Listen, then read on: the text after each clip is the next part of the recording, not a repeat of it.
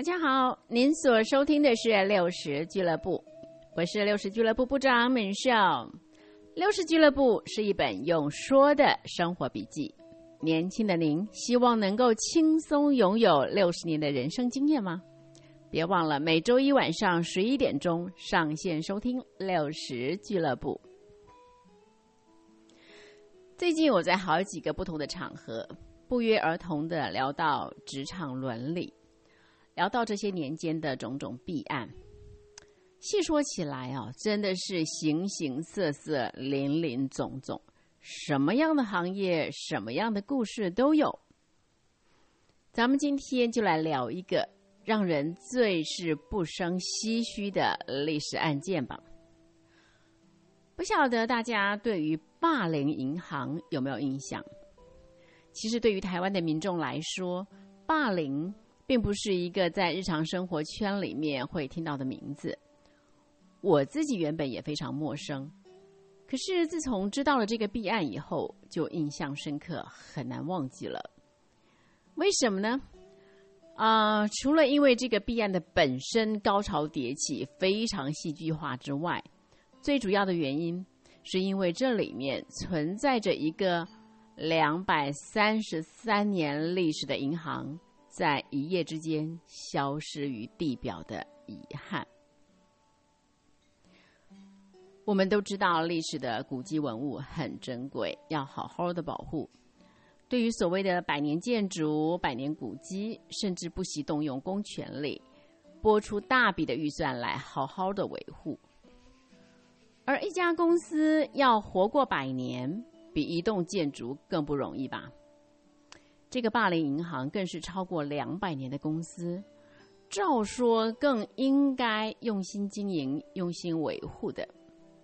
可是，它居然一夕之间就破产了。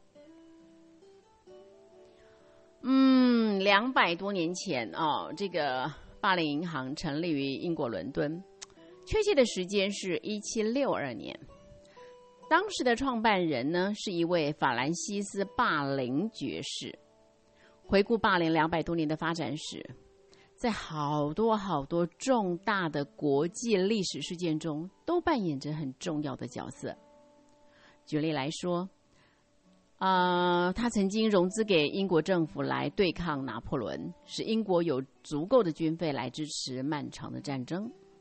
他曾经融资给美国政府，向法国购买路易斯安那的土地。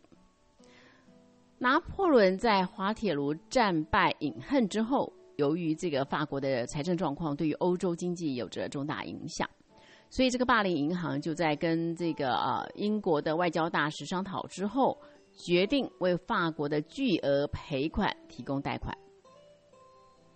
期间呢，还曾经先后帮助过陷入财政危机的英国，呃，英伦银行，还有这个法兰西银行。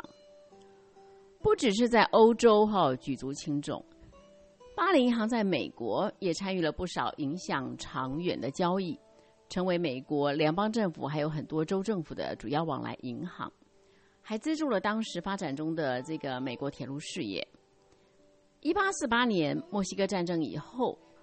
霸凌呢，又以融资来协助美国向墨西哥政府购买德州。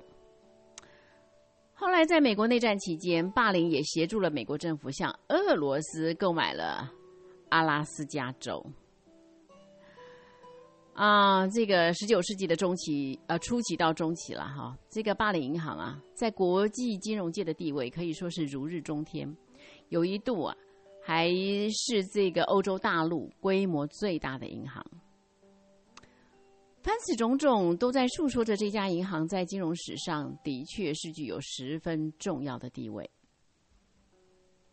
到了十九世纪末，这个巴黎银行因为有一次这个呃过度认购阿根廷还有乌拉圭的债务，陷入了严重的财务危机。那当时因为得到英伦银行组成财团来拯救，所以危机算是化解了。不过呢，从此以后，霸凌银行的作风开始转趋严谨，在国际财经舞台上的光芒也是这样才淡了下来。但是无论如何，这个没有公开上市的银行，以它时间之悠久、经历之丰富，称他是人类经济史上的瑰宝，应该不为过啦。我想，只是万万没想到，如此一家悠久的大银行，竟然在顷刻之间终结在一个三十岁不到的年轻人手上。这个人名字叫李森，他生于一九六七年，是霸凌的员工。在进入霸凌之前呢，他曾经任职于这个 Morgan Stanley 的资资产结算部。不过，他心里最想担任的是交易员的工作。在一九八九年，他二十二岁的时候，进入了英国巴林银行的期货跟期权部门，从事的呢还是这个清算业务。到了一九九二年，才二十五岁的他。啊，被拔擢成为霸凌新加坡分行的这个期权跟期货部门的总经理，同时兼任清算部经理。他在呃日经二二五期货合约市场上表现十分出色，被誉为所谓不可战胜的李森，好，所以算是颇有名气。那对于巴林银行的获利啊，具有非常重要的贡献。一九九三年，他二十六岁，他为霸凌赚进了一千多万英镑，听说相当于霸凌银行当年利润的百分之十啊，可以想象得到这个叱咤风云的人物。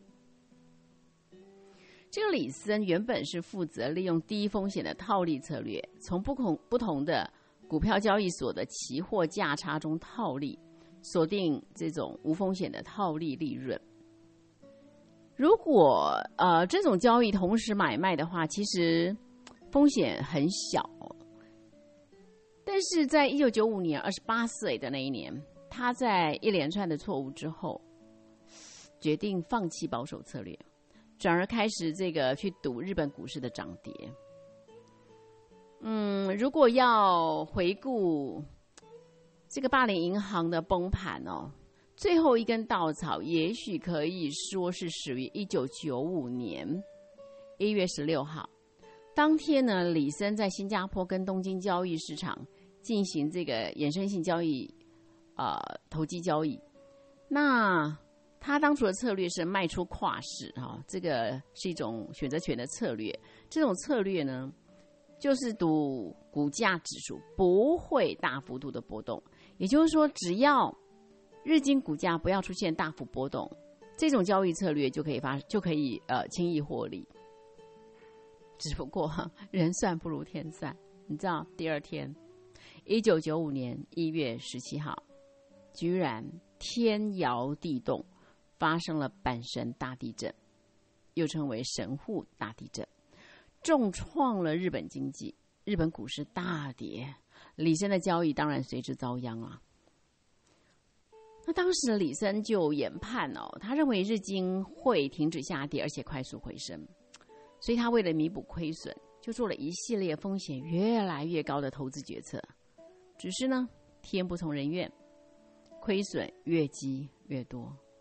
不过是一个礼拜的时间，二月二十三号，礼拜四，眼这个这个李森眼看着破洞已经大到没有办法弥补的地地步啊。他决定要递出辞呈了，他就留下了一句 “I am sorry”，就远走高飞了。第二天，二月二十四号，礼拜五，这个霸凌在惊恐中连忙就开始计算这个李森留下的破洞到底有多大。哇，这个不算则一算起来真的是吓死了，估计他的亏损已经超过了霸凌银行的净值了。真的叫全行知道的人惊恐万分，只好立刻通知英格兰银行。那当时这个英格兰银行的总裁叫做 Eddie George，本来是度假去了，听到这个讯息之后，立刻决定提前结束他的滑雪假期，赶快回来处理霸凌危机。二月二十六号星期天。英国最资深的银行家齐聚在英格兰银行紧急会议，从早一直延续到晚上。英格兰银行呢，拼了老命想要拯救霸凌，那还要想说要去说服哪一家银行来承受这个庞大的债务啊？可是这些合约跟背后的债务，其实风险是非常高的。当时这个好像没有哪一家银行愿意来承接这么大的风险。那英格兰银行就想办法，就是努力这样吧。那一家不行，那就合力几家来承接吧。嗯，不过呢，眼看着时间一分一秒的过去，其实是没有足够的时间来进行多方磋商，去讨论如何来承接这个合约的种种条件了。所以最后只能靠英格兰银行独立拯救霸凌。但是啊，到了最后一刻，连英格兰银行也缩手了。实在是因为这这一大笔的衍生性金融商品真的是豪赌啊，不确定性太高了，承接的风险难以计算，所以连英格兰银行也决定放弃了。所以有人呢就把这一天，一九九五年二月二十六号，称为英国金融史上最黑暗的一天。那一天，霸凌宣告破产。两百三十三年的银行走入了历史。这个李森后来逃到马来西亚、泰国，最后是在德国的法兰克福机场被捕的。那一年的十一月二十号，被引渡回新加坡。新加坡法庭以伪造跟欺诈罪判处李森六年的有期徒刑。据说，这个李森在监狱服刑过程中曾经尝试自杀。后来还得了癌症，妻子也跟他离婚了，所以有一度十分惨淡。后来在一九九九年假释出狱。好了，一连串说了这个故事，我们学到了什么吗？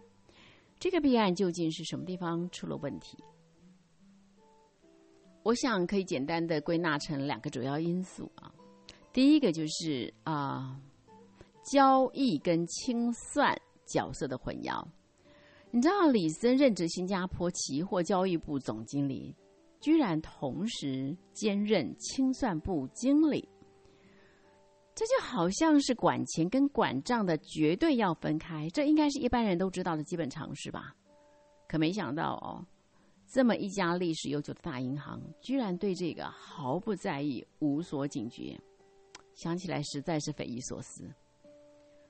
第二个原因呢，应该是银行内控不确实。你知道，在呃神户大地震之后，李森从呃一九九五年的一月三十号开始，每天用一千万英镑的速度从伦敦获得资金来进行金融操作，这是很惊人的一笔数字啊！如果说李森可以轻易的隐瞒账户交易，那是因为他兼任清算部门嘛。可是追加保证金所需要的资金，照理说是没有办法隐藏的。想不到李森居然还是能够用各种借口继续的转账，继续的获得资金。这个霸凌内部管控之松散，真的是让人难以置信。李森最后在呃在服役的呃在这个监狱坐牢的时候呢，曾经写了一本书，哈，就他的自传，他里面有说到一说到这个这个过程嘛，他就说啊，他说有一群人本来可以揭穿并且阻止我的把戏，可是他们没有这么做。如果是在任何任何一家其他的银行，我是不会有机会开始这一项犯罪的。他还说。其实，霸凌银行迟早会倒闭，所有的人都被授予很大的自主权，以求生财之道。里面的规章制度、风险管理一塌糊涂。我开设非法账户以及随后的神户大地震，只是一个引爆点而已。啊，这是李森自己在回顾他这段过程的时候，他自己说的。回顾这整个过程，其实霸凌的破产，李森当然是罪魁祸首。但是如果这家银行能够守住内部的风险控管，其实李森再怎么神通广大，也无法施展的。所以啊，我们可不可以说，这是一个共犯结构下的结果呢？真正让人难过的是，不管我们今天再怎么追究，再怎么弥补，再怎么改进，一家两百多年历史的银行再也还不回了。这个遗憾好深的提醒我们，对于需要时间堆叠的资产，是最值得珍惜的。商场如此，组织如此。人的情感又何尝不是呢？朋友之间的友谊，夫妻之间的爱情，都是一点一滴、日日夜夜所累积而成的，真的值得我们用最纤细的心思来呵护、来珍惜。否则，很可能一瞬间就土崩瓦解。亲爱的朋友们，您同意吗？啊，无论如何，敏少祝福您。对于珍值得珍惜的资产、关系还有情谊，在用心呵护的过程中，恩典满满。咱们下回聊。